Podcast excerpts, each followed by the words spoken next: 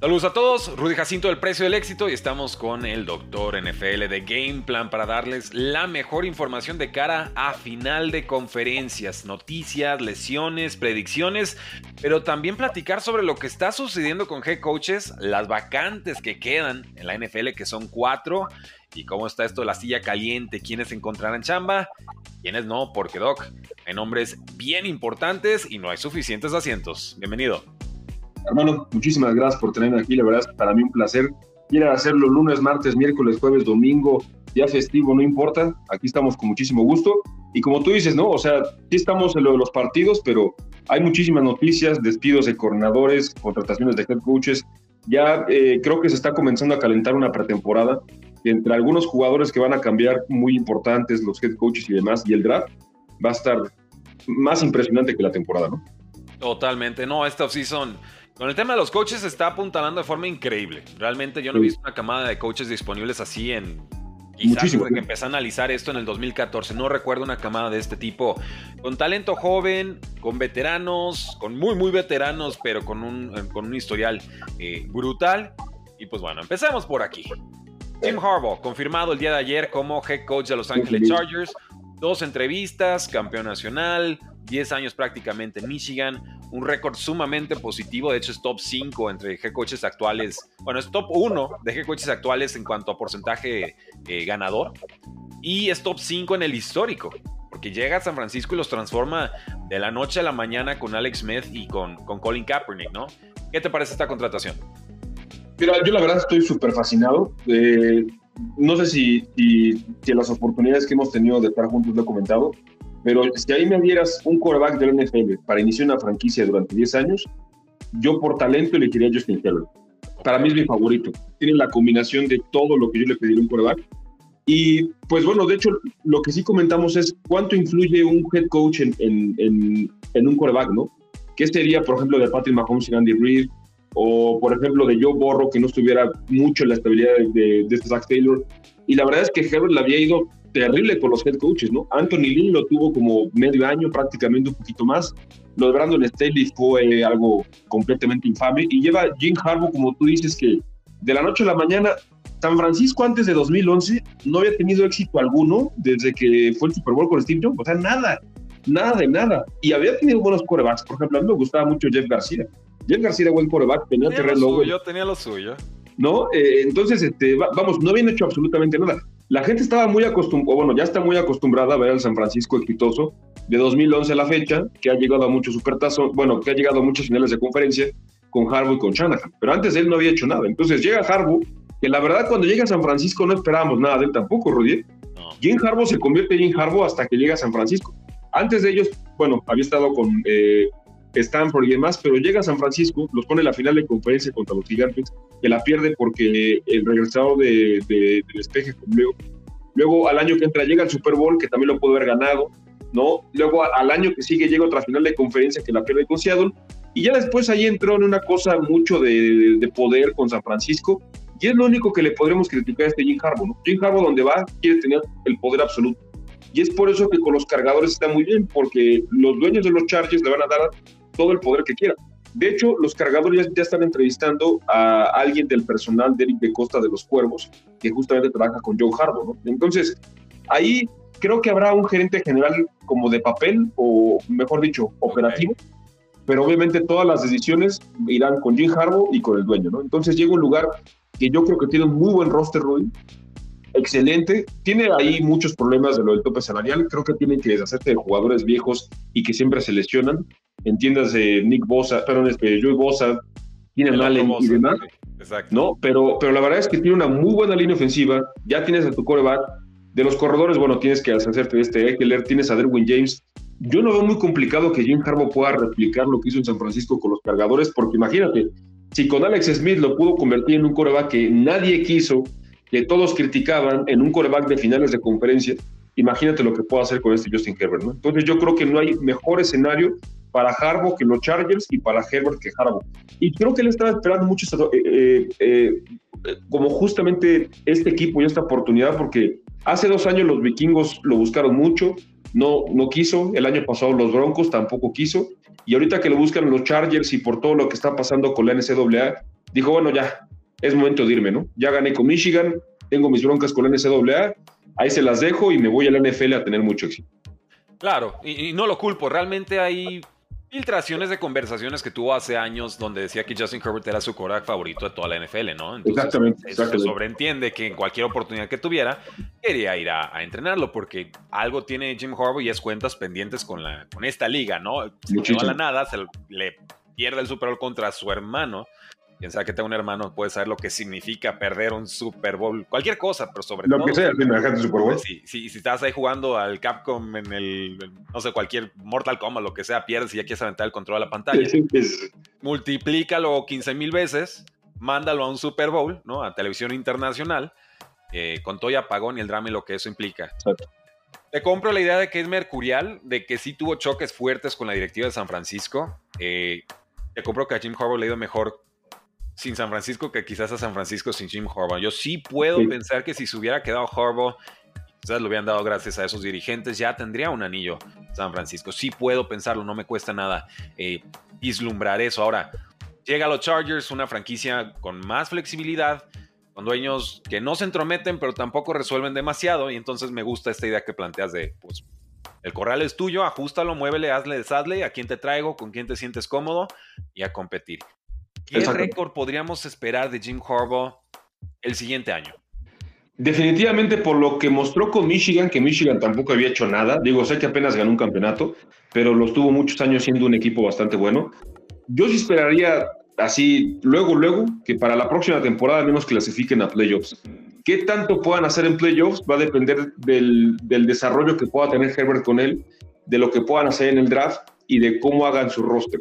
Pero de hecho yo lo dije en un tuit ayer, yo esperaría que para el año 2020, para la temporada 2025 y el Super Bowl del 26, o sea, en dos años, los Chargers estén al menos en una final de conferencia. Al menos. Es, es, es, es lo que le podemos exigir y es lo que podemos esperar de un head coach como Jim Harbaugh, combinado con un quarterback como Justin Herbert. Pero al menos el próximo año deberían estar en una ronda de comodines y, bueno, no sé si son locales o visitantes, hasta en una ronda divisional. Buenísimo. Alfredo Chávez, muchas gracias por el super chat. Enseguida lo pongo en pantalla, pero ahí nos aparece en la esquina superior derecha. Sigan dejando su like y sus comentarios. Estamos con el doctor NFL de Game Plan. Me lo piden todos los días, pero pues no puedo traerles al doctor todos los días. Hermano, por mí encantado. Y en la pretemporada a ver si le damos mucho, ¿eh? Uf, me dicen que eres aficionado al colegial. ¿Es cierto eso? Eh, sí, eh, Fíjate que no tengo como un equipo, pero sí me gusta mucho porque muchas veces el ambiente es mejor que el NFL. A mí me, encanta el colegial, me encanta el draft, me encanta estudiar la parte del draft. A mí ponme a ver videos de 100 jugadores y yo feliz de la vida. No, pues vamos a tener mucho que hablar de scouteo con, con este próximo draft porque por ahí tomé un par de cursos y el pueblo me está pidiendo desempolvarlos y enseñarles lo mucho poco que sepa al respecto. Entonces, por aquí estaremos haciendo muchos rankings. Tenemos que hablar, por supuesto, de otros head coaches confirmados. Brian Callahan, coordinador ofensivo de los Bengals, supervisa el desarrollo de Joe Burrow, de T. Higgins, de Jamar Chase, aprovecha a su manera a, a Joe Mixon, buenos resultados de la ofensiva.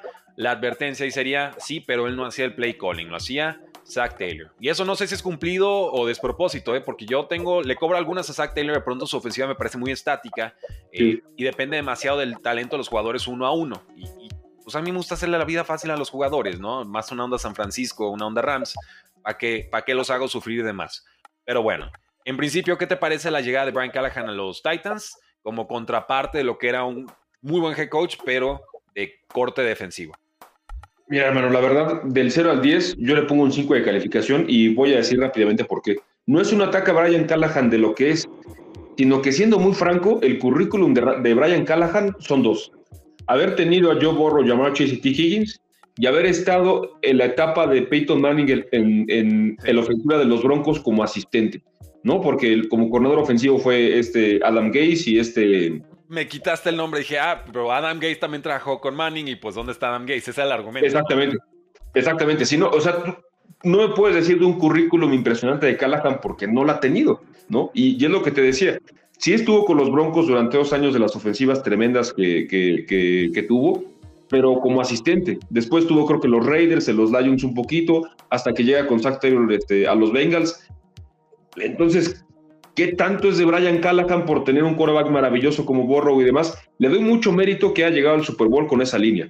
Pero, por ejemplo, creo que un coach o un coordinador como Lou eh, de la defensiva tiene mucho más crédito, porque sí tiene talento, pero creo que él ha hecho más con menos, ¿no? Entonces, yo sí creo que Brian Callahan es más por la moda esta que inició hace unos 7, 8 años de coordinadores ofensivos, McVeigh, Shanahan, Zach Taylor, bueno, que era de, de, de, quarterback, ¿no? Este, el de los Vikings, O'Connell, McDaniel. A mí no me gusta. Que tú me digas pasar a McVeigh. Ah, no, no, no, ah, no, eh, la verdad no. Okay, O sea, si, si, si tú me dices, quité a Mike Brable para traer a este Callahan, pues para mí diste un paso atrás, no diste un paso adelante. y, pues la verdad es que muchos dirán, bueno, es que tienes a Will Levis para desarrollarlo, ¿y aquí le va a lanzar? A Dandre Hopkins, que ya está muy viejo, a Traylon Burks, que nunca está sano. Eh, creo que la reconstrucción de Tennessee va a ser... Le va a lanzar hasta... Ah, bueno, de castigo. sí, sí, sí. Eh, creo que la reconstrucción de Tennessee va a ser mucho más larga con Brian Callahan. Yo creo que había mucho mejores opciones para Tennessee que Brian Callahan. No sé si se, si, si se, si se apresuraron o si creían que no podían traer a un Ben Johnson algo así a mí no me gustó. Honestamente, creo que hay mejores opciones. El, nuevo GM trae un corte de San Francisco, entonces evidentemente quiere a alguien de, que haya trabajado en ese sistema y entiendo que por ahí está el divorcio con Mike Brable. Coincido contigo, para mí Brable es un coach top 10, lo estuvo hace un, par de años apenas en final de conferencia con un roster adecuado pero no espectacular. Eh, se le cae a pedazos Ryan Tannehill, le venden a AJ Brown, no logra reponer al equipo, lesiones, o sea, realmente Brable los tenía compitiendo a un nivel impropio del talento que mostró este equipo, incluso esta temporada con Will Levis, ¿no? Eh, ya hablamos de, de, eh, compro la idea de que estos días le sirves una taza de café a, Sean McVeigh o a, McDaniel, o perdón, a, Shanahan y ya con eso ya eres candidato a head coach. Eh, exactamente, sí, sí, exactamente. Pues es, la, es la tendencia, ¿no? A veces ha funcionado, algunas otras no, pero bueno, veremos. Queríamos hacer la puntualización ahí de, lo que están haciendo los Titans en estos momentos. Esperen una transformación de corte San Francisco, pero por haber estado en no significa que vayan a hacer eso, ¿no? Esa, podría ser la, trampa. Eh, y el comentario más importante del día, ¿eh? los más guapos de YouTube. Háganle como quieran. Gracias. por favor. concedo, el voto del criterio de con el doc, pero. Molto obrigado. Vamos entonces con este otro head coach que no es precisamente una contratación nueva, es una cara conocida, récord 5-4 tras la salida de Josh McDaniels, Max Crosby jugándose el físico y la carrera diciendo si lo sueltan, lo sueltan conmigo porque me les voy canijos. Evonte Adams también dijo se queda, no sé por qué le están buscando y pues ahí está. Finalmente con tantas opciones, Bill Belichick, Mike Bravo, Pete Carroll si quieres, eh, Ben Johnson, Bobby Slowick, el coordinador ofensivo de los Texans. Vamos a comentarlos a, ellos y muchos más. Si no, vamos con Antonio Pierce. Y entonces le toca la, la gran prueba de jugar contra Jim Harbaugh, y contra Sean Payton y contra un tal Andy Reid que ahí está en final de conferencia. ¿Cómo la ves? Mira, yo la verdad, mis respetos absolutos a este Mark Davis. Creo que es la segunda y única buena decisión que ha tomado desde que, desde que Al Davis murió. La primera fue que se fueron a Las Vegas y esta, ¿no? No puede ser posible que hace dos años, cuando los Raiders tenían todo en su contra, los escándalos de Gruden de, ser misógino, de ser eh, homofóbico, racista, lo de Damon Arnett, lo de Henry Rocks que mata a una persona. No puede ser posible que ese equipo de los Raiders con Derek Carr haya llegado a playoffs y que le haya dado un partido en la ronda de comodines impresionante a los Bengals, que después llegaron al Super Bowl, y que digas, no sabes qué, voy a traer a McDaniels, cuyo único currículum es haber destruido a los Broncos de Denver y hacer trampa documentada, ¿no? Entonces, yo creo que Mark Davis dijo, bueno, ya no se puede ser tonto dos veces, ¿no? Ya tenía muy reciente el antecedente de tener un muy buen coach interino y de cambiarlo por algo más brillante. Y ahorita, pues, bueno, afortunadamente para él y sus jugadores, escuchó tanto a Max Crosby como a Davante Adams. Y la verdad es que si jugadores con ese prestigio te dicen que es la buena de, que, es, que es una buena decisión traerlo, eh, vamos, tienes que hacerlo sí o sí, ¿no? Y no se les olvide que las últimas 7, 8 semanas, o desde el tiempo que estuvo Antonio Pierce, la verdad es que su, su defensa, bueno, su equipo en general, pero su defensa jugó muy bien. Los Raiders en muchas categorías fueron una de las mejores defensas de, de, de la liga y eso que no tiene mucho talento los Raiders. O sea, tienes a Max Crosby, a Nate Hobbs, Devin Diablo, de vez en cuando juega bien, y se acabó, ¿no? O sea, no es que Antonio Pierce tuviera muchísimo con qué trabajar, Jonas hizo las cosas muy bien. Y yo siento, Rudy, que Antonio Pierce es mucho del molde de Dan Campbell. Es decir, Dan Campbell nunca fue una mente ofensiva brillante, ¿no? Era de alas cerradas y demás, nunca fue un Sean McVay, jamás lo va a hacer, ni un Kyle Shanahan, pero no sé, siento como que la energía o la mentalidad que le meten los jugadores es lo que hace que él valga como head coach. Y es lo que tiene mucho Antonio Pierce y es lo que necesitan los Reyes.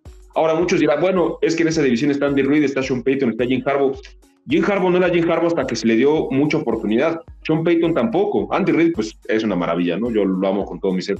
Entonces, siento que hay que darle respeto a Antonio Pierce por lo que hizo, por lo que lo respetan sus jugadores, y hay que darle tiempo, ¿no? También eh, siento que Mark Davis está en un ganar-ganar, ¿no? Porque si, si funciona y es muy buen head coach, soy un. Y si no, pues yo le di la oportunidad y pues vamos a seguir adelante, ¿no? Creo que fue una muy buena contratación para los Raiders y ya lo que necesitaba. Estoy, estoy contigo, ¿eh? yo creo que tenían que tener una línea continuista. Eso es lo que se quejaba Max Crosby. Cinco años y cada año llega alguien nuevo y solo una vez ha llegado a playoffs y perdimos. O sea, eh, ayúdenme, ¿no? Ayúdenme a ayudarlos. Y, esa súplica yo la defendía mucho. Finalmente Davis ha, accedido. Y creo que por lo menos se ganó el derecho a, demostrar si, si, puede seguir evolucionando o no. El vestidor lo tiene, eh, cara, cara nueva, más joven, ¿no? Se puede comunicar mejor con los jugadores. Y de ahí a ver qué coordinador ofensivo y defensivo ponen. ¿Qué harán con la posición de coreback? Esa es la gran duda, ¿no? ¿Se atreven a aguantar un año más con él o con él o van por refuerzo? Fíjate que por ahí, bueno, ya ves que ahorita hay muchos rumores durante la parte de la pretemporada, antes de la pretemporada, de todo, ¿no? Pero a mí no me parecería tan descabellado. Por ejemplo, decían que si los Broncos liberaban a Russell Wilson, lo cual es muy probable, porque no lo van a poder cambiar, eh, que se fuera con los Raiders, ¿no? Es decir, eh, no es algo maravilloso, por supuesto, pero tampoco hay muchas opciones para los Raiders, porque no le vas a dar un contrato millonario a Kirk Cousins. Aidan O'Connell, pues no creo que nunca pase de ser un quarterback suplente bueno. Y Jimmy Garapolo, olvídate, ¿no? Pues no es una opción. Entonces, pues imagínate, ¿no? Que digo, se ve complicado, pero si los Broncos liberan a Russell Wilson, que se vaya a jugar con los Raiders. Ok. Eh, gracias por el comentario del ajuste de volúmenes. Creo que ahí lo tenemos, Gabriel. Si no, tú me dices si, si está bien ajustado o no. Ya le bajé al doc, ya le subí tantito mi voz. Eh, el, doc habla muy fuerte, disculpen, pero pues, también, es que lo escuchen. Es que, pues, sí, no, también, hermano, hay que, también. Hay que tener garganta y. No es el sonido, nada. Es, visualiza la voz, visualiza la voz. Ya me la sé. Muy bien, seguimos. Gracias por el super chat y pasamos entonces con el futuro coach de Panteras. Tenemos cuatro vacantes, no les quiero arruinar las sorpresas, algunos de ustedes ya las conocen, Panteras de Carolina y sobre todo, breaking news, nos dice Ian Rappaport en estos momentos que las Panteras están a punto de firmar al coordinador ofensivo bueno, Canales de los Bucaneros como su eh, nuevo head coach. Fíjate, bueno, yo lo que te iba a decir eh, antes de los dos segundos que me dijiste que este Canales iba a ser head coach, te iba a decir, ¿quién de mucho prestigio iba a tomar ese trabajo con el dueño que tiene? La verdad es que, o sea, un Belichick o algo así jamás iba siquiera a voltear a ver, eh, eh, eh, ni siquiera, no solamente verlos, ni considerarlos, ¿no? Porque estás con un dueño que está loco, la verdad, o sea, está completamente loco, y estás en una circunstancia en la cual tienes que hacer funcionar sí o sí a Bryce Young, no tienes selección de primera ronda y demás. Ahora, yo creo que el rostro de las Panteras no está malo como muchos creen, sobre todo del lado defensivo, pero creo que sí fue una muy buena contratación la de este Canales, porque ve lo que hizo con Baker Mayfield, ¿no? Baker Mayfield estaba en la calle, nadie lo quería. Sean McVay lo pudo rescatar un poquitito a final de la temporada hace dos años con los Rams, pero hizo una fantástica labor. Ahora, Baker Mayfield tenía a un Tristan Wills, ¿no?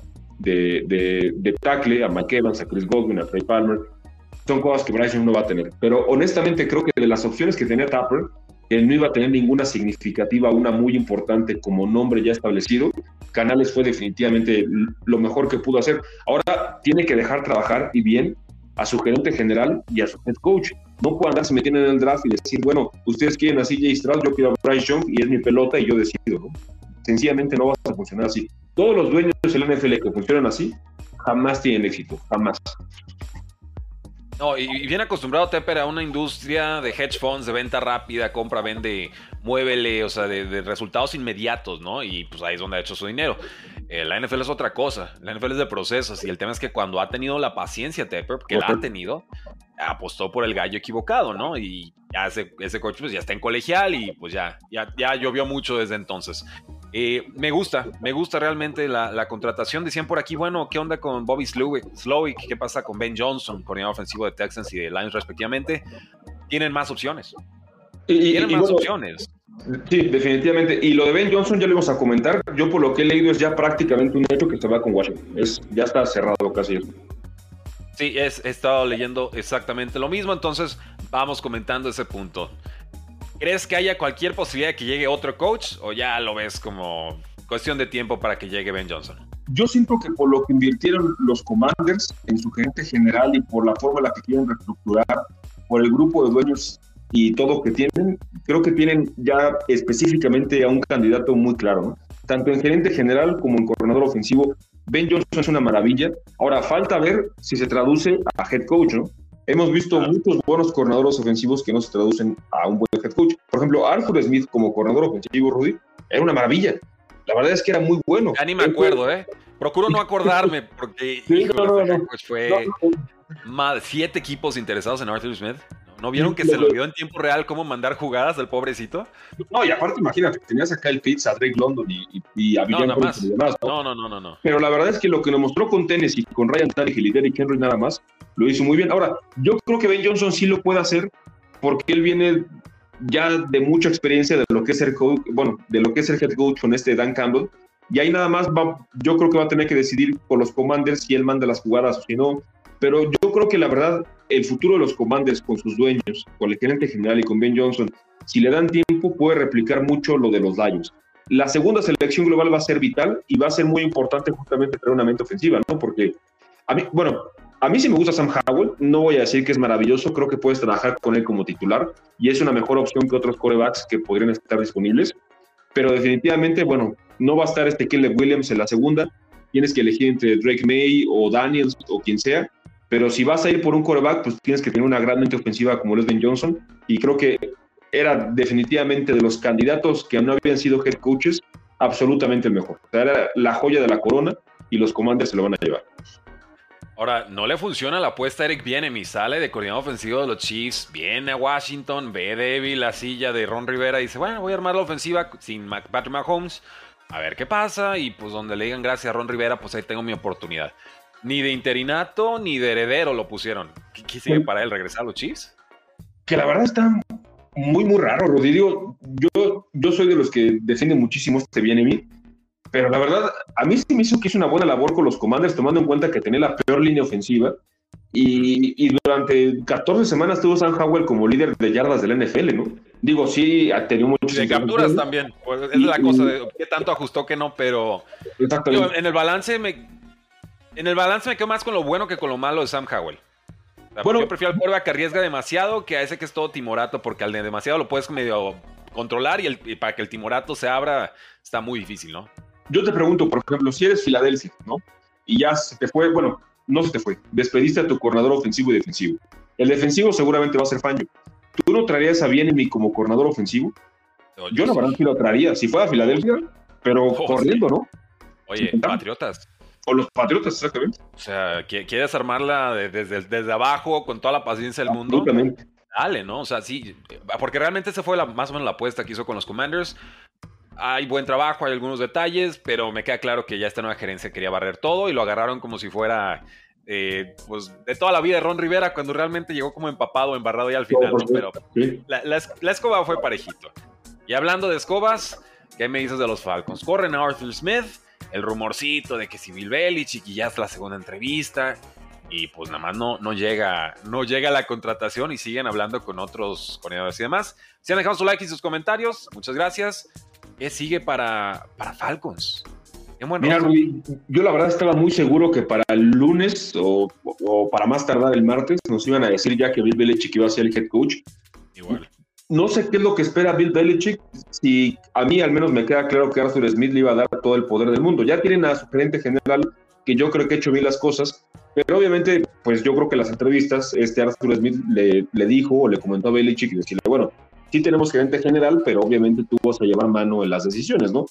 Yo no sé qué es lo que quiera Bill Belichick. O sea, tal vez hubiera sido una circunstancia muy ideal para él, los Chargers, viste Justin Herbert. No sé si no confía en el roster de los Falcons, no sé si quiera descansar, no sé si quiera tener éxito muy rápido. Yo creo honestamente que... Tú, estás planteando que es Belichick el que está frenando la firma, no Falcons el que está pensando en otras opciones. Exactamente. Yo lo había visto ok, yo, yo la lectura que hiciera, Falcons tiene dudas de, o quiere, quiere, explorar también otras opciones, pero no lo había pensado desde el lado de Belichick. Bueno, mira, fíjate, si, si Jim Harbaugh ya se fue con los Chargers y si Ben Johnson, que es el mejor candidato, que no es head coach, ya está con los Commanders casi un hecho, pues tampoco, si, si eres Arthur Smith, te quedan muy buenas opciones, ¿no? ¿Qué te quedaría ahí por ahí? Eh, no sé, Giro Evero, con defensivo. Nada más. Mike Brable podría ser una buena opción. Ahí, ahí, ahí tendrías que ver si, si confías más en Mike Brable que en Belichick. A mí me gustaría más Mike Brable, porque Mike Brable ha hecho maravillas con un rostro de los Titans, que sí se podría comparar un poco con el de los Falcons en el sentido que no es ni muy bueno ni, ni muy malo, ¿no? Está justamente como a la mitad.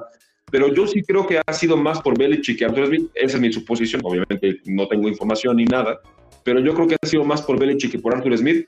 Pero yo creo que va a ser o él o este Mike Brable, porque también va a sonar muy feo.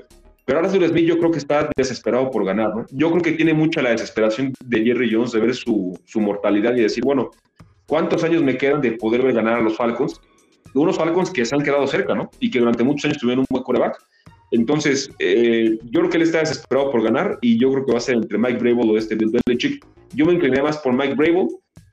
Tú sabes lo que pienso de este Bill Belichick y también pues, no puedes apostarle todo a un head coach, creo yo, que ya está viejo y que ¿qué hizo sin Brady, no? Tal vez es lo que piensa Arthur Smith, no sé, ¿no? Sí, no, y, sería válido. Yo creo que realmente la edad es la que le juegan contra Belichick. Le quitas 10 años y yo, yo, yo ah, creo que ya habría sido el primero en firmar, pero bueno, 70 y altos. Y el que estaba adelantito de él, Pete Carroll, pues dijo, hey, quiero Chargers, ¿eh? Quiero Chargers. Y, lo volvieron a ver con toda la tristeza del mundo porque sabemos qué capacidad tiene, pero es que la edad le juega en contra. Y pues en esas estamos. Entonces, ¿qué opina el pueblo? ¿Quién llega a los Falcos? Porque es así, se ve más abierta la posibilidad de que llegue alguien sorpresa a que los Washington Commanders, que creo ya está, como decías, de campo. Absolutamente. Y la verdad, yo, sí, yo sí veo a los Falcons, no sé tú, como, como un buen destino para un head coach. Tienes muy buenas días a la ofensiva, tienes un guardian pro, tienes una buena línea ofensiva, no es la mejor, no es la de Detroit, pero diría que es de las mejores 12 o 10 de la NFL. Tienes una defensa con muchísimos buenos jugadores, Jesse Bates, AJ Terrell, yo sí creo que Atlanta está tres, cuatro jugadores, un muy buen draft y una agencia libre de ganar su división, que no es difícil, y de poder hacer ruido en la conferencia. Entonces también yo creo que es un buen lugar para ir a trabajar. Un trade por Justin Fields y vámonos, ¿no? O sea, exactamente. Ponle un Korak medianito a este, medianito, no papaya Desmond Bailey, no, o sea, algo, tres escalones para arriba. Justin Fields creo que eh, pero perfecto, perfecto. Es la, perfecta definición de lo que... O Cousins, cualquiera de los dos. yo juego cualquiera de los dos yo me imagino perfecto pases a Drake London y a Cal Pitts. Sin ningún eh, problema. Don Pops a, Villan Robinson, sus 4.500 yardas de tradición, 35 touchdowns. Ya que lo, de, lo de Fields con los Falcons sería eh, muy, muy bueno para Fields. A mí no se me hace un coreback maravilloso, no creo que nunca lo va a hacer, pero tienes una buena línea ofensiva, vas a poder correr el balón. E imagínate tener que preocuparte por Fields y por Villan Robinson. Sería fantástico. Y pasamos entonces a la última vacante que se veía decantada, pero tampoco, Doc, tampoco. Yo creo que el gran favorito aquí es el coordinador defensivo de Dallas, Dan Quinn, por su experiencia como coach de secundaria cuando la Legión del Boom. Eh, supongo por su experiencia como head coach de los Falcons, aunque no sé si esa fue buena o mala. Eh, y por el buen trabajo que en general ha hecho con los Dallas Cowboys, ¿no? Sobre todo con muchas intercepciones. Cierra mala temporada. Mike Brable está disponible.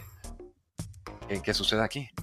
Fíjate que yo pensaba que, que, que sí iba a ser Dan Quinn por todo esto de que Pete Carroll se iba a quedar como en un puesto de dirección o de presidente. Pero cuando me enteré de la noticia que Pete Carroll quería irse con los Chargers, pues a mí me da a entender que tal vez Pete Carroll no está muy satisfecho, muy contento de quedarse en un puesto directivo. Es más, ahora ya que lo veo así, con que te querían los Chargers, tal vez quitaron más a Pete Carroll de lo que él se quiso quitar, ¿no? No, yo, por eso hablé. Yo cuando publiqué esa noticia y me reclamó la gente, dije, no, lo hice a propósito. Despido Pete Carroll fuera de head coach. No, pero es que va a estar de asesor, se queda de... Señores, las cosas por su nombre. Lo resignaron, lo despidieron, lo, renunciaron, lo que quieran. No se quería ir. ¿Quién ves a Pete Carroll coachando toda esta última temporada? Feliz de la vida, disfrutando, echándole ganas, sí, con problemas de roster y de ofensiva, defendiendo a Gino Smith y demás. ¿En qué cabeza cabe que este compadre de 72, 73 años ya estaba listo para irse? lo sacaron. Entonces, cuando te sacan, te reservas el derecho a decir, bueno, yo ya acabé con ustedes, yo busco en otro lado. Lo intentó, no le funcionó. definitivamente. Pues eso, creo que, creo que eso. Y, bueno, yo, yo sí me lo creí como, como que un poquito, no la parte de que, de que, de que él quiso irse, y siempre creí que, que fue más una decisión voluntariamente obligatoria, ¿no? Eh, de, lo, de, lo de Carroll, pero ya que sale lo de los Chargers, ah, pues ya es muy complicado, ¿no? Porque si eres un head coach que se va a ir coachado, tienes que llegar y preguntar y decir, ¿quién va a ser mi jefe? Pete Carroll, el gerente general, los dueños, nadie, ¿no? Entonces, si tú también eres Dan Quinn y te están pagando casi lo de un head coach o ser coordinador defensivo y no tienes la presión de ser head coach y estás en Dallas y eres un rockstar, pues ya Dan Quinn ya fue head coach, ¿no? Y tal vez Dan Quinn está esperando una oportunidad más clara, ¿no? Para volver a ser head coach mientras está bien pagado como coordinador defensivo. ¿Quién se quiere coachado? La verdad es sí no sé, Rodri. Está bastante complicado porque siento que tienen mucho relajo entre quién es la principal cabeza, bueno, fuera de los dueños claramente, que no queda muy claro para un head coach. Tal vez ahí, pues si Mike Brable no quedara con, los Falcons, podría ser una opción. A mí, a mí me sorprendería muchísimo que Mike Brable se quedara un año sin trabajar. Muchísimo. Sería increíble, pero. Sería algo. ¿Cuántas vacantes quedan? O sea, realmente queda Falcons y queda Seahawks, porque ya Washington ya se ve por y Panteras ya acaba de firmar, entonces, pues quedan, quedan dos, algo, y yo no veo a Bill Belichick con, con, con, con la verdad. O sea, ahí. No, si cortas a uno por viejo, pues menos al otro vas por viejo. Exactamente. Tal vez ahí, por ejemplo, si Mike Wilbur firma con los Falcons y Belichick no es opción, tendrán que ir por un corredor ofensivo como Snowwick, ¿no? De los Texans, por Luan Orumo, por el Giro Ibero, por alguien muy joven y tratar de, de, de, moldearlo con la filosofía de Seattle. Pero si la filosofía de Seattle era Pete Carroll y Pete Carroll no quiere estar ahí, ¿qué haces, no? Pasó? ¿Qué pasó con la filosofía, por supuesto? No, para mí Seahawks es la gran incógnita. Yo creí que Panthers iba a ser el último en firmar, pero finalmente pues le apostó más abajo y agarró a su, a su prospecto. Y estoy viendo aquí el historial, Dave Canales y el nuevo GM de los Panthers, Dan Morgan, trabajaron ocho años juntos en Seattle, justamente de 2010 a 2017. Ahora quedan reunidos como combo de head coach y de general manager. Dicen por aquí, felicidades por su colaboración. No, a lo mejor Ben Johnson para Panthers, sí, pero Ben Johnson no estaba buscando a los Panthers. ben Johnson tiene para elegir, no para que lo viste. Así es. Entonces, pues bueno. Ahí lo tienen, damas y caballeros. ¿Quiénes son los candidatos a head coach que quedan disponibles, los más importantes, así de pasadita? Bill Belichick, por supuesto. Eh, ben Johnson, el actual coordinador ofensivo de los Lions, siguen en activo ahorita en postemporada, por eso seguramente no se ha cerrado nada. Eh, Jim Carver ya firmó con los Chargers. Eh, Brian Johnson, coordinador ofensivo de los Eagles, había sonado, pero creo que cierra tan mala temporada. Sí, no, no, no hay forma que lo contrate nadie. Es lo que es mucho mejor. La verdad. Totalmente. Y, se ve por la labor de, dar el salto a head coach. Aunque pareciera que se queda un año en Texas, ¿eh? No, lo, veo que se están cayendo las piezas antes de que se mueva él, pero veremos. Dan Quinn, coordinador defensivo de los Cowboys, ya lo comentamos. Eh, Luan Arumo, el coordinador defensivo de los Bengals, ha estado sonando varios años. Eh, en general, buen trabajo. Esta, estuvo, esta temporada estuvo un poquito más complicada. Bobby Slowick, coordinador ofensivo de los Texans, apenas llegó de coordinador hace un, hace un año. Lo hizo muy bien. 36, eh, tiene 36 años. Me parece pronto, ¿no? Como que un añito más tampoco estaría más que lo probaran. Pero bueno, si faltan coordinadores ofensivos de calidad para dar el salto. Y ya fuimos con un, eh, con un Brian Johnson ahí de, de los Bengals, pues igual tampoco lo más descabellado. Gerard Mayo firmó ya con los Patriotas de Nueva Inglaterra. Igual faltaría comentar eso, ¿no? No, pues ahora sí que tú dime, tú cómo lo ves. No, no, pues no, yo, yo, ya, sé lo que yo opino, yo quiero saber qué opinas tú. A, mí lo, Gerard Mayo está bien y si era el designado y el elegido, no tengo ningún problema ahora. Con tanto candidato disponible tan fuerte, lo dije, ¿no? O sea, 10, 15 años sin ver tanto head coach fuerte disponible en una sola camada, tienes que darte la oportunidad de por lo menos entrevistarlos, por lo menos para saber cuáles son sus libretos de jugadas actualizados, ver cuál es su filosofía y saber a quién te vas a enfrentar. Y ya si sobre eso dices, y me quedo con Gerard Mayo, perfecto, no pasa nada. Aquí lo que me parece es que ni quiso gastarle, ¿no? el, dueño, Robert Kraft, ni quiso buscarle, quiso reafianzar poder y deja pues, al compadre que casi casi le estaba filtrando la información del vestidor porque habían facciones. Estaba el grupo de Belichick y estaba el grupo del heredero Gerard Mayo y todos sabían que cuando se fuera Belichick era Gerard Mayo y por eso empezamos a ver fricciones que nunca se habían dado en la historia de Bill Belichick al frente del equipo. Pues porque ya era, tenía el tiempo contado pasar a lo que pasara. Y esa es una fórmula muy tóxica para tener éxito en, en, cualquier franquicia, ¿no? De ahí en más, le deseo todo el éxito del mundo. Eh, creo que el general manager ya lo tiene en el equipo y sería Ron Wolf, ¿no? El que sale de, de, los Packers. Me preocupa que todavía no lo hayan confirmado, que van a querer jugarle a esto de que tres personas son general manager y creo que eso no va a funcionar. Pero bueno, esas son mis reflexiones. Yo siento que lo que tú dijiste es muy importante. Siento que lo de Gerard Mayo fue un golpe de poder de Robert Kraft. Porque no se nos olvida también que Robert Kraft como dueño él dice, bueno, a ver, Brady se llevó todo el éxito y Belichick, ¿y dónde está el mío, no? Sea, a final de cuentas yo soy dueño y yo los puse y, yo también quiero, ¿no? Ahora, a mí, como tú dices, me sorprende muchísimo que hayan pasado dos minutos y bueno, gracias Bill Belichick, hola Gerard Mayo, que no hayas traído a un Ben Johnson, que no hayas traído a un Mike Brable, eh, quedé muy, pero muy desconcertado porque no sé si, era plan de Belichick desde el principio decir, bueno, me voy a yo y pones a Mello, o si fue de este, de este Robert. No, fue del dueño, fue del dueño. No sé si, si, si, sigue pensando mucho todavía en esto de, de Patriot Way y demás. La verdad, quedé muy desconcertado. Y bueno, también tiene que entender Kraft que la reconstrucción va a ser muy larga, ¿no? los padres tienen mucho que hacer. Por ahí, Rudy, la verdad, yo no estoy tan metido en ese tema, tal vez tú sí. Por ahí vi eh, que en la conferencia de prensa de Gerard Mello estaba Mac Jones y que se hizo mucho argüende porque traía como ropa de, como de práctica. Y bueno, en fin, como que nadie se esperaba que estuviera Mac Jones en esa conferencia de prensa, que como, como, como, un movimiento de poder. ¿Sí estás de acuerdo que Mac Jones tiene que ser de las primeras decisiones de John Mayo al decir, no te quiero aquí, gracias, ¿no? Es que sí, realmente el rendimiento fue pobre. La línea ofensiva muy mermada. Un desastre que tenía, no sé ni quién tenía el poder y el mandado. Había, había facciones en las juntas de coaches. O sea, ya cuando tienes a los coaches partidos como si fueran jugadores emberrinchados. Sí, ya no tienes.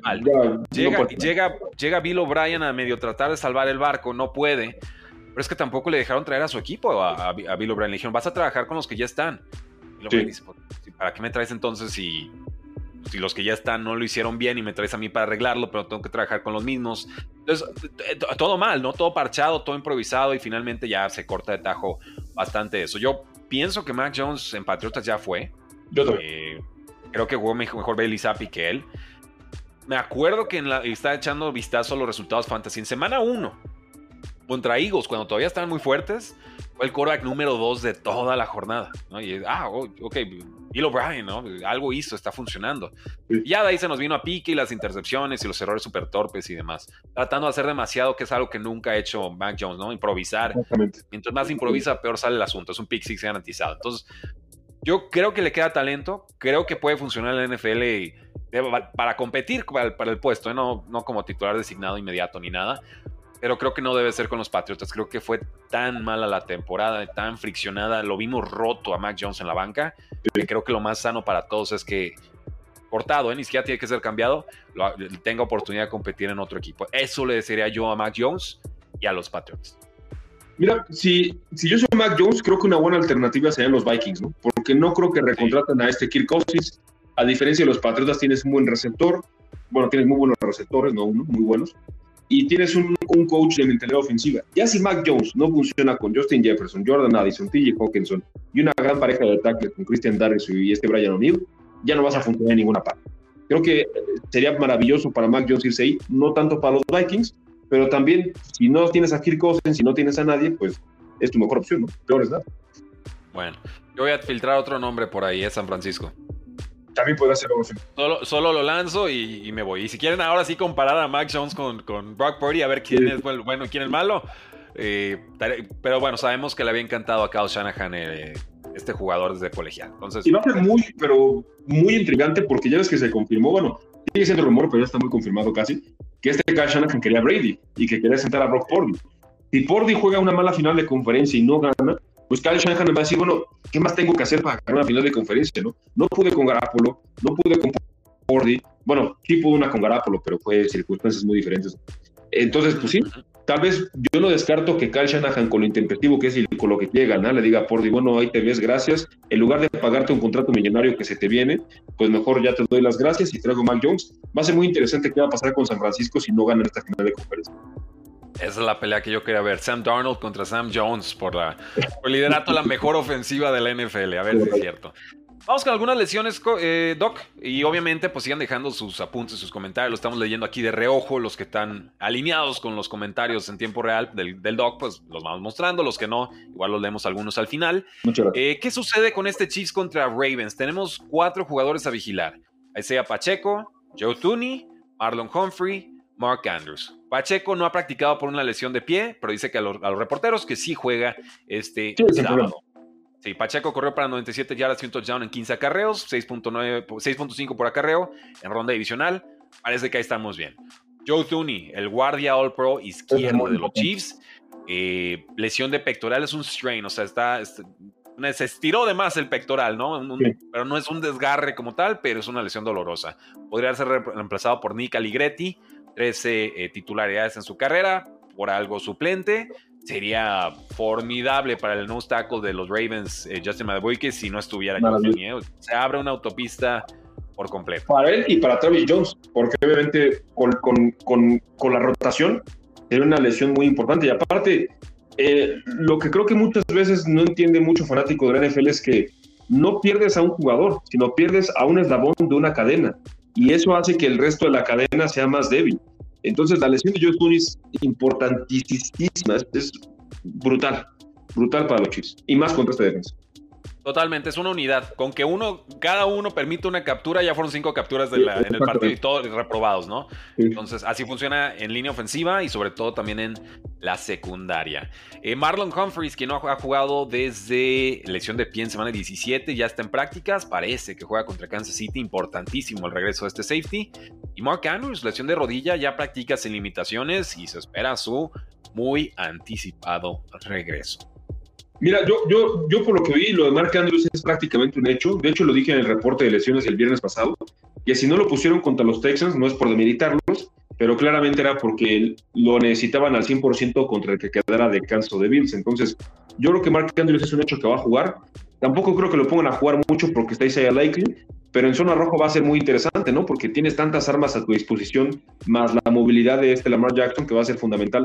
Lo de Marlon Humphrey significativo, afortunadamente para los Ravens, si no llegara a jugar, tampoco tienes que preocuparte de muchos receptores que digamos, ¿no?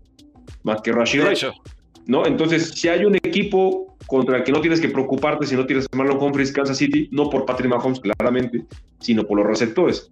Aquí definitivamente creo que la lesión más significativa es la de Johnson. Insisto, es algo brutalmente doloroso para los Chiefs y más contra la defensa que van a enfrentarse. Estamos completamente en la misma página, Doc. Y así pasamos a este despido. ¡Pum! Big Fangio, adiós, gracias. Fuera de los Dolphins como coordinador defensivo y ya como confirmaba suena fuerte y poderosamente para las Águilas de Filadelfia. Me sorprendió esta noticia. Sé que Dolphins no cerró bien en los últimos dos partidos. Yo lo atribuí a lesiones y realmente con esa explicación me basta, ¿eh? porque el trabajo de Big Fangio a mitad de temporada era muy bueno. Esta de, este equipo ganaba gracias a la defensa. En ese batch ofensivo que tuvieron y las lesiones de, de Hill un rato, Jalen Ward al otro y, ni se diga de, de Bonachan. Yo creo que lo de Big Fangio, Rudy, fue como cuando tienes un crush que no te hace caso y te vas con la que sí te hizo caso y ya después dices, ah, mira, ya me hizo caso, traes mi crush y me voy a regresar, ¿no? Creo que Big Fangio siempre ha querido estar con las Águilas de Filadelfia, su familia vive muy cerca de ahí, Pensilvania está lejísimos de, Miami. Y, yo creo que Big Fangio esperaba que después de colaborar eh, en el Super Bowl con Filadelfia, se le presentaba una oportunidad. Se fue Jonathan Gannon, no se quedó Big Fangio, se fue con Miami. Coincido contigo, el que haya cerrado también la temporada sin Bradley Chops, sin Jalen Phillips, sin Javon Holland, sin Sabin Howard, de los 11 titulares, 5 o 6 estaban fuera, ¿no? Y un Jalen Ramsey viejo. Eh, la verdad creo que hizo una labor fantástica. Eh, todavía no es oficial, pero todo apunta a que 99% seguro va a estar con Filadelfia. Y aguas con las águilas, ¿no? Yo sí lo atribuyo a Filadelfia, que entre que Jalen Hurts quiso tener mucho poder y los coordinadores que tuvieron perdieron mucho. Pero el talento en el roster está ahí, o sea, es un equipo inmensamente talentoso. Si traes a Big Fangio y si de repente te traes un Eric Bienemy o algo así, o un Cliff Kingsbury tal vez, si es que Nick Sirianni quiere, que sería una buena opción, pues ya tienes otra vez muy buenos coordinadores, tienes un roster muy talentoso y Filadelfia podría concretar lo que este año no pudo hacer, ¿no? Sí, yo me reservo opinión de Kingsbury. Su ofensiva no funcionó en la NFL, se volvió súper vainilla con Cardinals, pero pues bueno, si algún equipo le da oportunidad, estoy abierto a que en este segundo intento le funcione mejor, sobre todo ya enfocado 100% en ofensiva y no en todo lo que implica administrar un equipo. Eh, mutuo acuerdo entre Dolphins y Vic Fangio. Se van después de una temporada. Ya está prácticamente hecho que se va a Filadelfia. ¿Qué logró en 2023? La defensa de, Dolphins fue número 10 en yardas permitidas con 318. Fue número 22 en puntos permitidos, 23 puntos por partido. Fue número 3 en capturas con 56 sacks. Fue número 8 en, en entradas de balón provocadas con 27 y todas las lesiones eh, que estuvieron sorteando durante la campaña, ¿no? Entonces, eh, para mí no tenía por qué irse, pero si Big Fan dijo, yo ya acabé, pues se fue decorosamente. Pregunta aquí, Sergio, ¿quién sigue para coordinador defensivo de Miami? El Giro También, ¿eh? Para mí, para mí no habría mejor opción que Giro Vero, hermano. El Giro Vero está así como, guante para y, y por eso va a llegar Brandon Staley. Exactamente, sí, sí. O es mejor opción va, a llegar Brandon Staley. Te lo, Te lo calco, te lo firmo, te apuesto tacos a que van directito por Brandon Staley. Quizás el coordinador defensivo tenga más que ofrecer cuando se enfoque solo en eso, pero yo sí creo que tuvo mucho que ver Aaron Donald en ese buen año que, que le valió para estar tres años en Los Ángeles Chargers. Y aparte, bueno, cuando cuando Staley tiene mucho éxito con los Rams, que es la temporada 2021, que quedan como la defensa número uno en muchas categorías, Jalen Ramsey estaba en su plenitud, Aaron Donald estaba en su plenitud, que siempre lo ha estado, pero ahí estaba la plenitud de su plenitud. Eh, tenía mucho con qué trabajar. Sí me huele mucho a Brandon Staley, pero yo si fuera Mike McDaniel ya tendría a Giro Vero con, con un pie y medio y con, y, con la mano en el contrato. ¿eh? El Giro Vero es de la escuela de Big Fangio, ya trabajó con Bradley Chop de los Broncos, y con una defensa de los Broncos que tuvo que cargar a la ofensiva hace dos años, lo hizo muy bien, también lo hizo muy bien con las Panteras. Eh, no había mejor opción para los Delfines que Julio Vero. Desgraciadamente no creo que pase, pero como opción es la mejor. Big Fangio en Filadelfia va a tener que trabajar bastante. Eh, su unidad fue número 26 en yardas permitidas con 356 y número 30 en puntos permitidos, 25 por partido. Ouch. Ya la secundaria estaba vieja. Bradbury ya, ya estaba para el retiro. Darius Slade también ya está muy viejo. No tienen safeties. Kevin Bayard no fue lo que se esperó. También, eh, o sea, nunca me gustó que pusieran a Matt Patricia y esas tonterías, ¿no? No. Pero. sí, sí, pero, pero también hay mucha escasez de talento en la secundaria. Pero Howie Roseman es excelente gerente general. Y si llega Big Fan, yo creo que le va a armar una buena defensiva con los casos. Buenísimo. Entonces pasamos así a estadísticas ofensivas de los San Francisco 49ers porque estos Lions van a tener algunos problemas. Eh, la prioridad de Lions definitivamente es de tener juego terrestre porque de ahí se abren todas las posibilidades aéreas. Christian McCaffrey, líder de la NFL en yardas con 1459 por tierra, 292 yardas más que cualquier otro corredor. Detroit tuvo la segunda mejor defensa terrestre en temporada regular, solamente permitían 89 yardas por tierra por partido.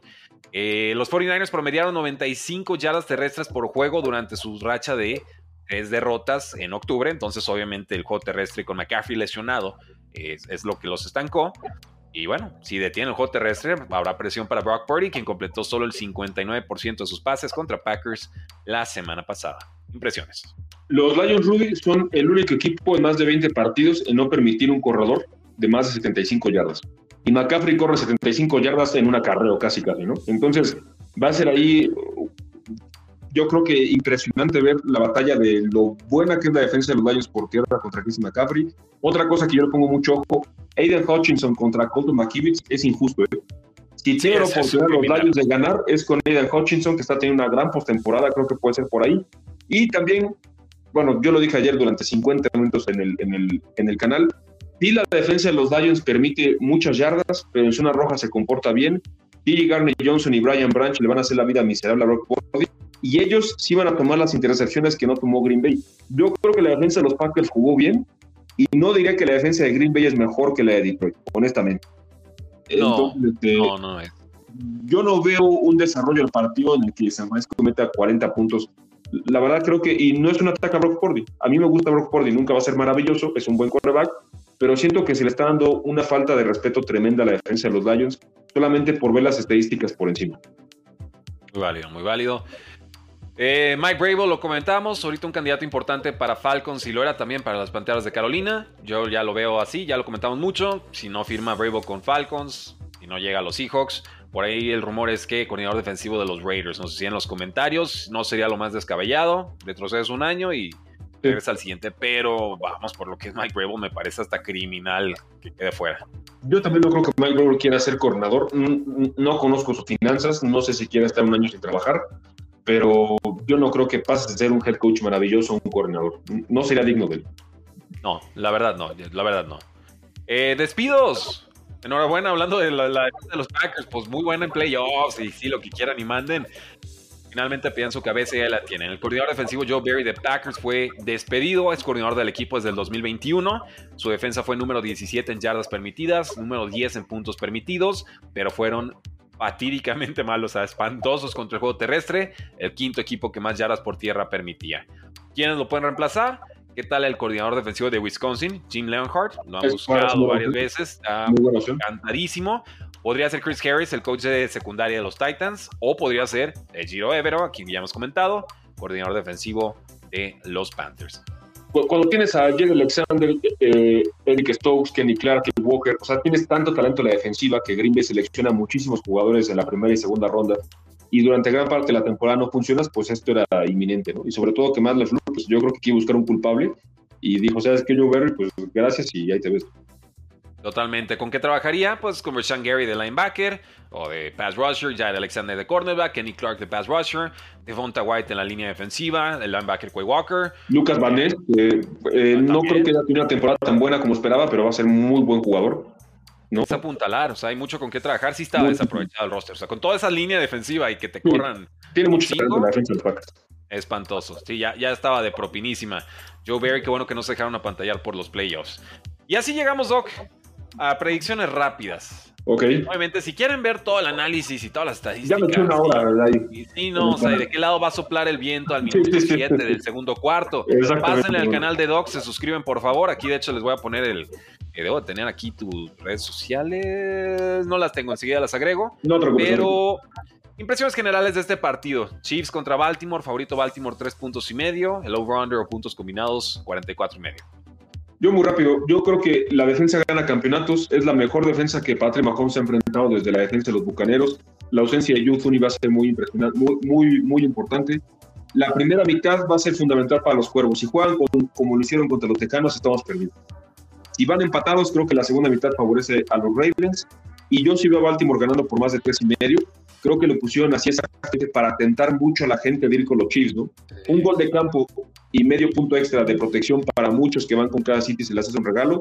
Yo creo que Baltimore, por la defensa que tiene, va a ganar por siete puntos o más y las bajas. Todos están diciendo, Lamar Jackson, MVP, Patrick Mahomes, se van a hacer 60 puntos.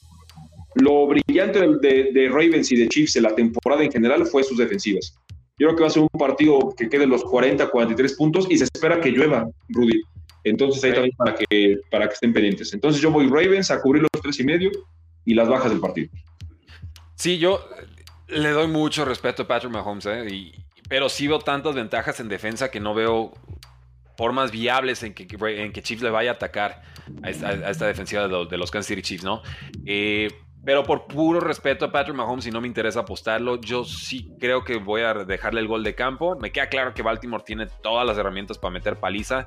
Y sobre todo, y lo van a ver en el video de predicciones que vamos a subir el día de hoy, acabando este, este live. Ravens número uno en acarreos en formación shotgun, que es cuando el quarterback está alejado de la línea ofensiva. Ahí viene cuál es la defensa número 32 contra eh, shotgun. sorpresa, sí, ¿cómo, supiste, Doc? Exactamente. Entonces, hay una brecha como de 64 de ranking, si quieres verlo así, ¿no? Es el número uno contra el número 32 en lo que a los Ravens más les gusta hacer, que es correr el balón desde ahí ya, ya va bien complicada la cosa. Y eso es hablando del ataque de Ravens contra la super defensa de Chiefs. Y no han, definido bien el ataque terrestre los Chiefs este año. Te vas al sentido contrario y creo que pueden defender muy bien a Travis Kelsey con la, dupla de linebackers y pues Rasheed Rice va, va, a ser el foco de atención. Entonces, ¿quién más va a aparecer? ¿Marquez Scanning? Suerte con eso, ¿no? ¿no? A ver si pega el rayo tres veces en el mismo lugar. Pero, pero en eso estamos. Entonces, toma Baltimore, mi corazón dice que sí van a cubrir. Por puro respeto a Andy Reid y Chiefs, digo, mm, que les doy el gol de campo, pero estoy de acuerdo contigo, ese punto 5 es bien traidor. Bien traidor, y yo por eso, no. A mí fíjate que, que, lo que me da mucho miedo es que los rumores que Andy Reid se quiere retirar y Travis Kelsey también sean ciertos. Y si los jefes de Kansas City como equipo ya saben que eso es, es verdad, la motivación está con ellos. Nosotros no sabemos, son rumores. Pero si termina siendo, si, si Kansas City llega Super Bowl y se retiran de Reid, tendrá todo el sentido del mundo que hayan podido ganar estos partidos por motivación. Eh, yo creo que saltas raspando, ¿eh? raspando, pero dame un 45, un 46. Así muy similar. 24, 23, 23. Una, sí, una, cochinada grosera de esas de que el gol de campo final, cuando ya no importaba y, y, se embarró. Pero, pero sí, sí estoy esperando como unos 27, 30 puntos eh, de, de, Baltimore en esta, en esta ocasión. Entonces, ahí lo tienen. Detroit contra San Francisco. San Francisco favorito, 7 puntos y medio, Doc. Yo vi esta línea en 6 y medio. 7, 6, ahí, ahí estuvo y ya, ya, dio el brinquito oficialmente, supongo porque había suficiente dinero llegando del lado de San Francisco, que pues, hay que juntar algo de lana ahora del, lado de los Lions. Over 51 y medio, ¿cómo la ves? Eh, bueno, eh, yo creo que yo lo dije ayer y muy concreto, más allá de darle respeto a San Francisco, creo que la línea es una falta de respeto a Detroit. 10 puntos terminaron siendo mucho para Green Bay, creo que 7 y medio para Detroit también. Muchos dicen es que la experiencia está con San Francisco y demás. Jared Goff en postemporada juega bien. A mí nunca me ha gustado mucho como quarterback, pero en postemporada juega bien. He defendido mucho este equipo de Detroit. Creo que lo están menospreciando muchísimo.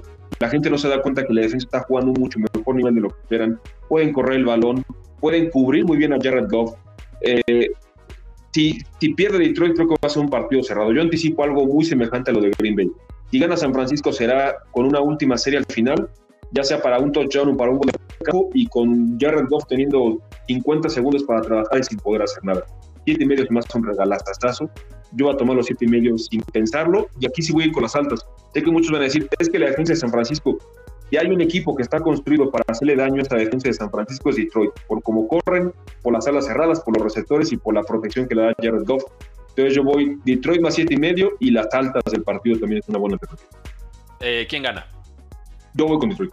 Yo honestamente creo que Detroit va a ganar. ganar okay. Yo creo que Detroit va a ganar. Y yo sí estaría dispuesto a meterle unos pesos al, al, al, al, al este Money Line. El Money Line paga más 2.70, 2.80. No, chulada. Yo sí, yo sí le metería unos ah, Hay valor, el, riesgo lo vale, no lo veo probable todavía.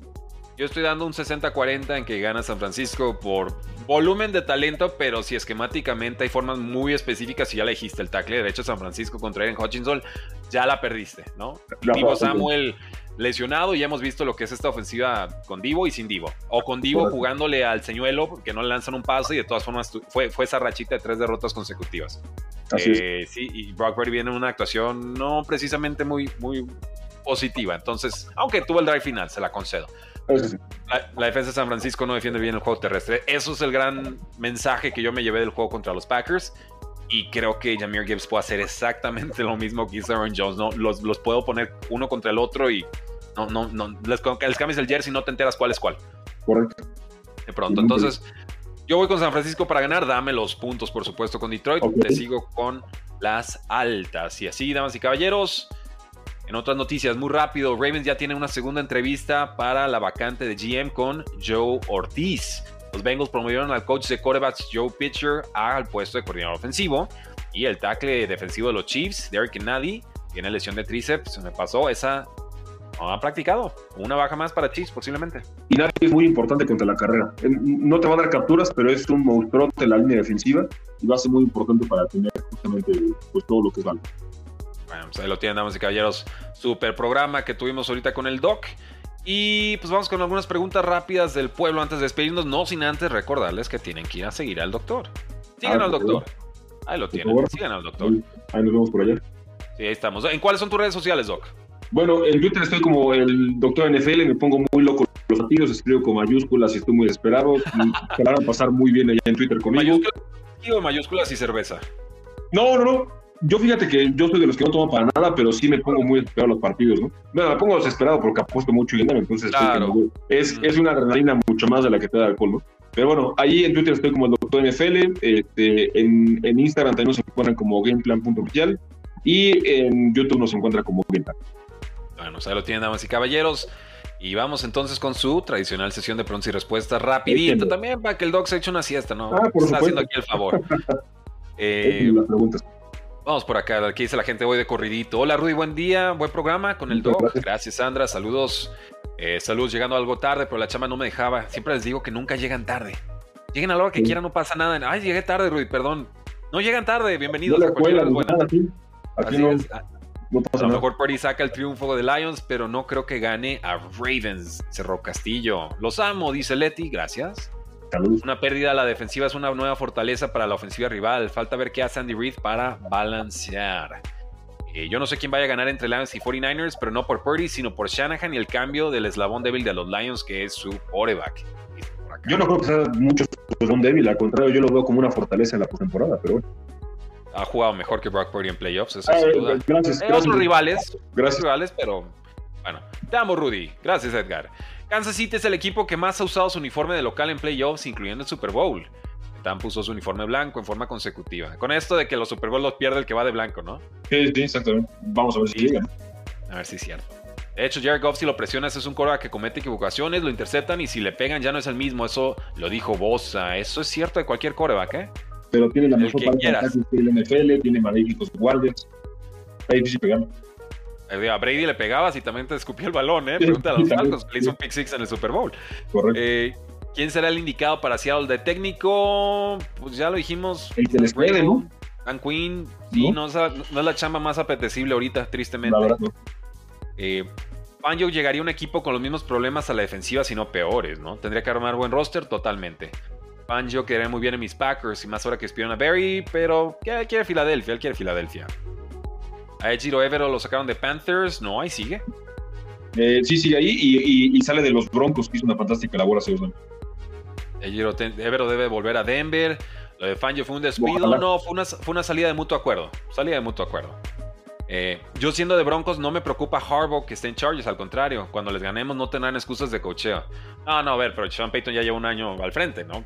Vamos a dar el mismo año de tregua a John Harbaugh, ¿no? Yo soy fanático de Broncos y sí estoy muy asustado de tener a Andy Reid a Jim Harbaugh. estoy muy asustado.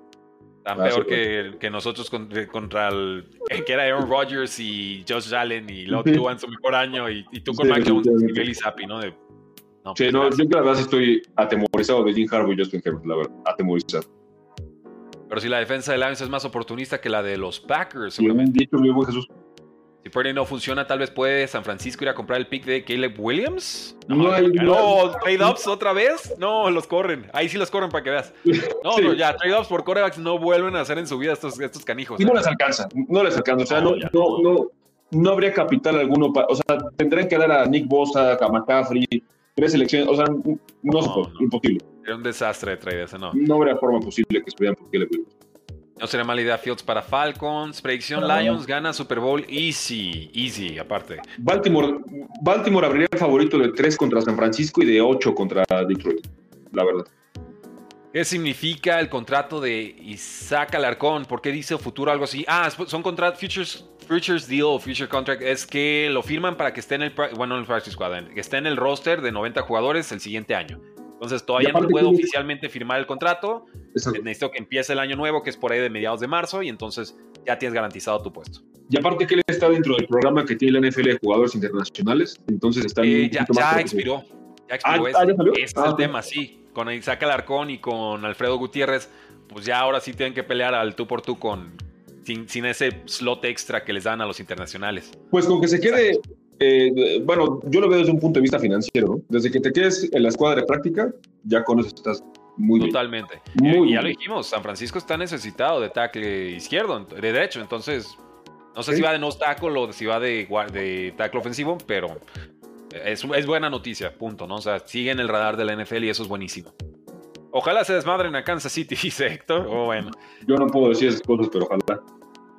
Hutchinson contra McKivitz, nos dicen por ahí, totalmente. Eh, gran programa, lo, repito, hacen un gran dúo. Muchas gracias, Sol Jenkins. Gracias, hermano. Siguen grabando juntos. Buen programa.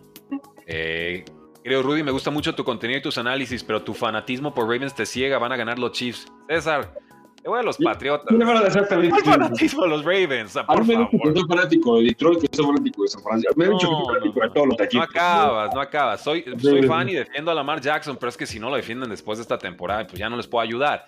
La verdad, o sea, dos veces MVP a los 26 años, ¿dónde? No, es que no gana en playoffs, ya ganó. O sea, ya, ni modo, se les acabó el argumento, pero no me vengan vender papaya diciendo que soy fanático. Ravens, por favor.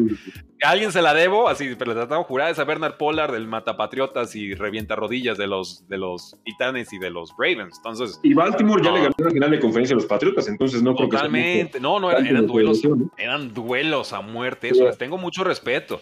Mucho respeto. Pero fanatismo.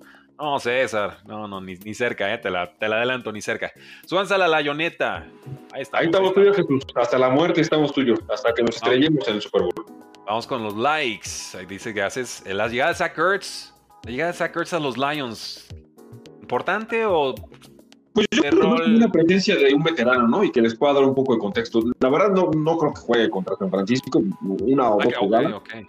Eh, tal vez si llegan al Super Bowl, ahí podrían hacer una que otra jugada para sacar, ¿no? Y le podrían enseñar un poquito toda la eh, eh, Esto es ver el futuro, ¿eh? Señores, imagínense que Andy Reid se retira y en temporada baja Kansas firma Belichick. Pues mm. tiene a Belichick haciendo eso, ¿no? Porque va a pasar de Tom Brady a Tom Brady Jr.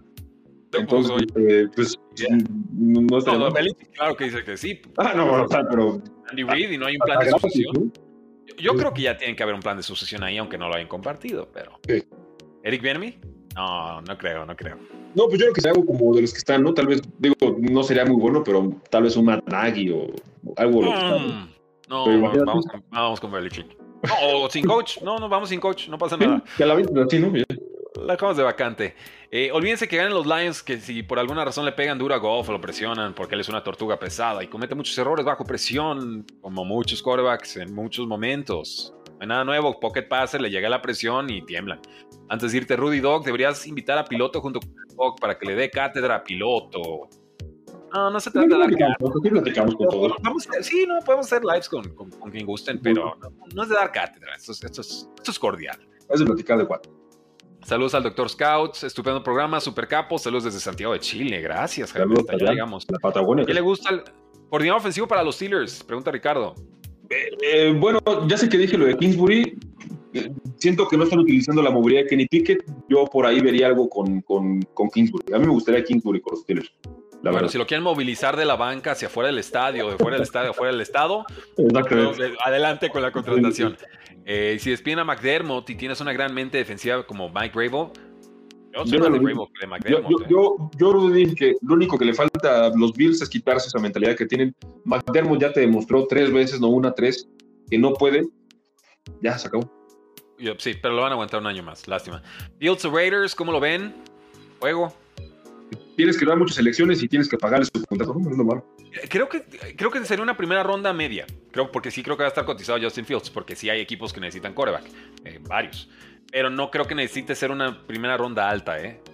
Sí, tal vez ahí como que el techo va a ser la, la selección de la primera ronda de los Falcons, que creo que es la 8 otra vez. La 8 sería, el techo y de ahí para abajo. Correcto. Y yo creo que Falcons no, no suelta ese pique, ¿eh? Lo van a pedir, pero no creo que lo vaya a soltar Falcons. Creo que porque además les da la selección y darle un contrato. Porque ya Exacto. se le agota el contrato, entonces le baja el valor al jugador, por supuesto. Esa sería la razón por la que van a vender a Justin Fields, ¿no? Más allá de que si Kelly Williams o no, no es ahorrarte el contrato. Fracaso de 49ers si pierde contra Lions, saludos. Absolutamente. No. ¿Sí? Yo, Y, y, y, no por el rival, sino porque ya, pues, ¿qué más necesitas? O sea, ya tienes. tienes son muchos de 49ers, sí. La verdad es que... en términos de es que llegar a final de conferencia nunca es un fracaso. Sería la decepción de decepciones, pero fracaso es fracaso es Cowboys. Ah, no, ah, sí, sí, sí, claro. O Filadelfia como, como, amarró. Tú como, bueno, yo como fan de los Broncos me dices, vas a llegar a cuatro finales, tres finales de conferencia consecutiva y las pierdes, no tengo bronca, ¿no? Prefiero eso a estar en el sótano de lo que estamos. Pero para las expectativas que hay de San Francisco, pues sí, ¿no? Ah, y digo, no por el rival, yo le doy mucho respeto a Detroit, pero pues sí, ya pues, ¿qué más te hace falta? ¿no? Trajiste a Chase Young, tienes a Nick Bosa, Fred Warner, Drake Greenlow. O sea, tienes 10, 11 All Pros en tu equipo. Es momento. Pues no. Carlos Shanahan, ojo con él y sus decisiones. Eh, ¿Podría ser un programa haciendo un mock draft de primera ronda en su momento? ¿Los, ¿Son geniales los dos? ¿Sí? Los que quieras. A mí me encanta la era del draft. Yo, cinco o seis rondas las que tú me pides. Sí, el, off-season es donde crecemos, ¿no? Nosotros le metemos duro a las cuentas y así lo he manejado siempre y me ha ido mejor. Eh, yo apoyo al Doc con los Lions, dice Beatriz. Vamos, Lions. Doc, ¿ves alguna posibilidad de que Vic Fangio vuelva a nuestros Broncos? Yo no. Pues con Sean Payton por ahí podría tener una relación, pero yo no veo. O sea, la, verdad se ve mucho con, con, con, este, con Filadelfia. Y si no despedimos a, Van Joseph después de los 70 puntos de Miami, no lo vamos a despedir ahorita, ¿no? No. ¿Quién es GM de Chargers? Va a ser alguien que se sienta muy cómodo con Jim Harbaugh, ¿no? Yo creo y de los Reyes. Sí, eh, eh, creo que ya aportamos. Eh, Ortiz, yo Ortiz. Exactamente. Sí, yo creo que va a ser alguien de lo de Costa. Algo así. estoy muy feliz de ver que Justin Herbert tendrá excelente head coach por primera vez en su carrera. Yes, yes. Y ahí lo tengo en una liga dinastía. Yes. Eh, Superflex, yes. Eh, discrepo de, eso de que a todos los mariscales les pegan y cometen errores. A mí, mi gran Big Ben era todo lo contrario. Tenías que pegarle para que se luciera. Grande Rotisberger se le extraña. Eh, también para tirar a Big Ben era muy difícil. Si le pegabas, te dolía más a ti que a él, ¿no? Eh, correcto. Y de joven era bien móvil, ¿eh? No se acuerda la gente. Busquen a, Big Ben cuando estaba chavo y. Si sí, te recuerda de pronto a Josh Allen, ¿eh? ya después le entró mucho a las, a las hamburgues y eso, pero, pero de joven sí era tremendo. A la fiesta. ¿Para cuándo el directo de Pokémon, mi Rudy, en TikTok? Hice un directo con jugando Pokémon, así como a ver si pega a las, a las 12 de la noche, porque no quería que nadie viera porque salía algo mal. Habían 68 conectados, dije. Bien, bien, pues échale, échale. Pues vamos viendo, pero ¿en serio necesitan más lives de Rudy? Nada más digo, así el mundo necesita más, más lives de Rudy. Me parece decir, Bueno, yo, yo creo que mañana, Mr. Raptor, mañana a partir de las 8, a ver si es cierto. Saludos, Héctor. Gracias. Eh, compañeros que saben del rumor de la salida de Alexander de Green Bay. Subió un tweet despidiéndose de Packers. Déjalo busco. Bueno, pues ya todos tienen despidiéndose de todos, ¿no? También AJ Brown luego quinta su cuenta y demás. Y Alexander tiene un contrato millonario. No, no sé cómo vaya a salir de Green Bay. Eh, pero también es una diva, ¿no? En la posición de sí, cuando se les mete el, virus de, de, ser diva, hacen cosas muy raras. Sí, no, no me aparece el tweet, entonces le seguimos. Y pueden hacer contenido o resúmenes del draft o fútbol colegial, los dos juntos hacen una labor increíble. Lo que quieran, lo que eh, los resúmenes colegiales son bravos, pero bueno, podemos, podemos intentarlo. Vamos, vamos por partes, hay mucha opción para planear. Eh, rápido, últimos comentarios. Buenas tardes, Rudy Doc. Una pregunta. ¿Ustedes creen que el trade de Houston por Arizona, por Will Anderson, les fue mal porque no se esperaban que Houston llegara tan lejos, sino primero en el draft?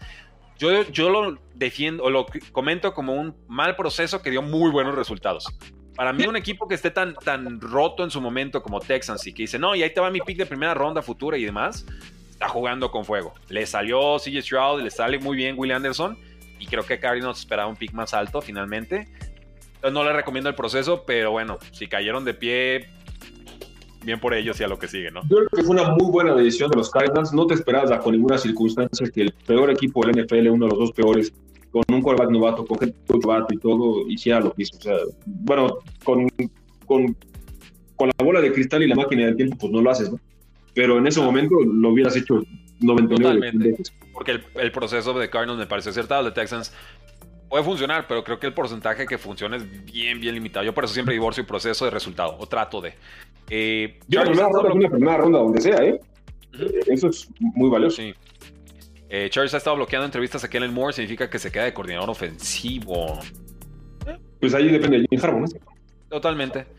Eh, si confían en Jim Harbaugh, lo que decía es bueno, ¿no? Creo que en ese punto estamos. En Dallas está puesta la mesa para que se quede como head coach la próxima temporada. ¿Cómo ven? ¿Quién? ¿Quién? Dan, yo creo que se refiere, ¿no? Pues sí, yo creo que ha sido como que el plan, ¿no? Pero con Jerry Jones no se sabe. La verdad es que yo, yo sí esperaba que estuviera McCarthy. Eh, es último año de contrato. Sí, Lane yo creo que la apuesta es Patito muerto, le dicen así. Es su último año de contrato y no lo renuevan, es un lame duck. Es como el último año del presidente, ya nadie lo pela. Eh, por cierto, ya que andan pidiendo colaboraciones, ¿qué les parece una de béisbol a los dos? ¿También les gusta? ¿Sería buena idea? a mí sí me gusta el béisbol. A mí sí me gusta el béisbol. Yo no le sé tanto como al NFL, pero puedo aprender rápido. Ok. Bueno, ahí están las ideas del pueblo. Saludos, Rudy Doctor. Si se retira Andy de los Chiefs, ¿quién queda en su lugar? Pues no tengo la menor idea, pero, pero yo coincido contigo que ya deben tener un plan de sucesión, ¿no? Me agradaría demasiado Mike McDonald o Frank Smith para head coach de Seattle. ¿Eh? ¿Algo defensivo? Pues sí, tal El mundo necesita programas de Rudy con el doctor explicando colegial, sobre todo cómo van a quedar las conferencias. Cuando sepa cómo quedan, te aviso, porque traen un desmadre. Sí, con eso de que el pacto se deshizo en tres conferencias, pues no sabe uno, ¿no? No, no, no. Sí, huyó a tiempo Nick Saban y Jim Harbaugh. ¿eh? Ahí, les dejo su cochinero. Eh, vamos por acá. ¿Cómo ven la XFL con la fusión ahora con la USFL? Me, intriga. Yo creo que es una granja, ¿no? Para uno que otro jugador para NFL. No lo veo más allá de eso, la verdad. Un semillero. muchas gracias por estas colaboraciones. ¿No hay de qué? No se me hace justo que jugadores que no han rendido o son cortados de repente llegan a un equipo y juegan un Super Bowl. Cuando hay jugadores calibre Salón de la Fama que nunca jugaron uno. Eso es ley de la vida. O sea, hay gente que llega y no merece y gente que quizás merece y no llega. Eh, ahora, ya, ya, tiene un Super Bowl, entonces no creo que lo haya hecho por un anillo. Digo, es bueno tener dos, pero claro. ¿no? Entonces... no, y a lo que voy es, si tienes méritos suficientes para que un equipo aspirante a, campeón te firme tarde en la temporada, pues algún mérito tuvo el jugador. Y ahí estaba disponible para que cualquiera firmara a Zach Ertz. Entonces, si los Lions lo firman ahorita, ah, no, no le quito eso a Zach Ertz porque otros no ganaron, como Dan Marino, digamos, este, un Super Bowl. No, no creo que vaya, vaya junto, ¿no? Tony González, por ejemplo. Bueno, ahí te va otra. Larry Fitzgerald, él, decidió quedarse toda la vida en Cardinals y Steelers y Patriots lo buscaron todos los años y no, nunca quiso. ¿Eso le resta a Zach Ertz que acaba de firmar? Claro que no. Esa es una bronca de, su lealtad y pues bien por él, pero pues le costó anillos. Eh, Vamos viendo. Eh, pongamos soñadores. Si pudieran traer a cualquier jugador, solo uno para los cuatro finalistas, ¿a quién sumarían en cada equipo? Saludos. Está muy buena. Eh, yo sumaría a una ala defensiva o un tackle defensivo de mucha calidad a, Detroit. Eh, si pudiera elegir a uno, sumaría a Micah Parsons para contrarrestar a Eden Hutchinson. A Detroit. Watt, sí, algo, algo así. TJ Watt o, Justin Jefferson si está súper sano de ahí, vente de refuerzo con los Chiefs. De los Chiefs, ah, exactamente, sí. Yo pediría un, Justin Jefferson, algo así. Entonces, eh, para San Francisco un tackle derecho, ¿no? Pues, eh, sí, para San Francisco le pediría a Penezuelo. Penezuelo, pues ya, pues no es más bueno. rival del mismo equipo, lo, lo clonamos con los videojuegos, o cómo lo hacemos. Eh, exacto, o sea, ya, ya Penezuela en gris. Eh, pues, Tal vez un Brian O'Neill o algo así, pero pues e, es la prueba de que San Francisco no tiene huecos. No tiene ¿Y Ravens, ¿A Ravens le damos a qué corredor? De Baltimore, este pues un Villan Robinson me sería bueno, ¿no? La verdad, ahí, creo que se bien. Juego. Eh, ya ultimísimos, ultimísimos comentarios. Ley de oferta y demanda. Deberían de pagar más a los jugadores que llegan a equipos que están en postemporada. Rudy Dogs se van a juntar para analizar el draft. Estaría buenísimo. Sí, lo vamos a hacer. Mucho gusto. Eh, si Bear se queda a Fields, ¿qué probabilidad de que aquí le llegue a Atlante? Con eso terminamos. Ninguna. Ninguna. No creo que se queden a Fields. No, no, no se puede. No lo, no lo veo, no lo veo. Dale, damas y caballeros. Sigan a Gameplan, sigan a Doctor NFL, síganlo durante los partidos. Muchas gracias, como siempre, Doc.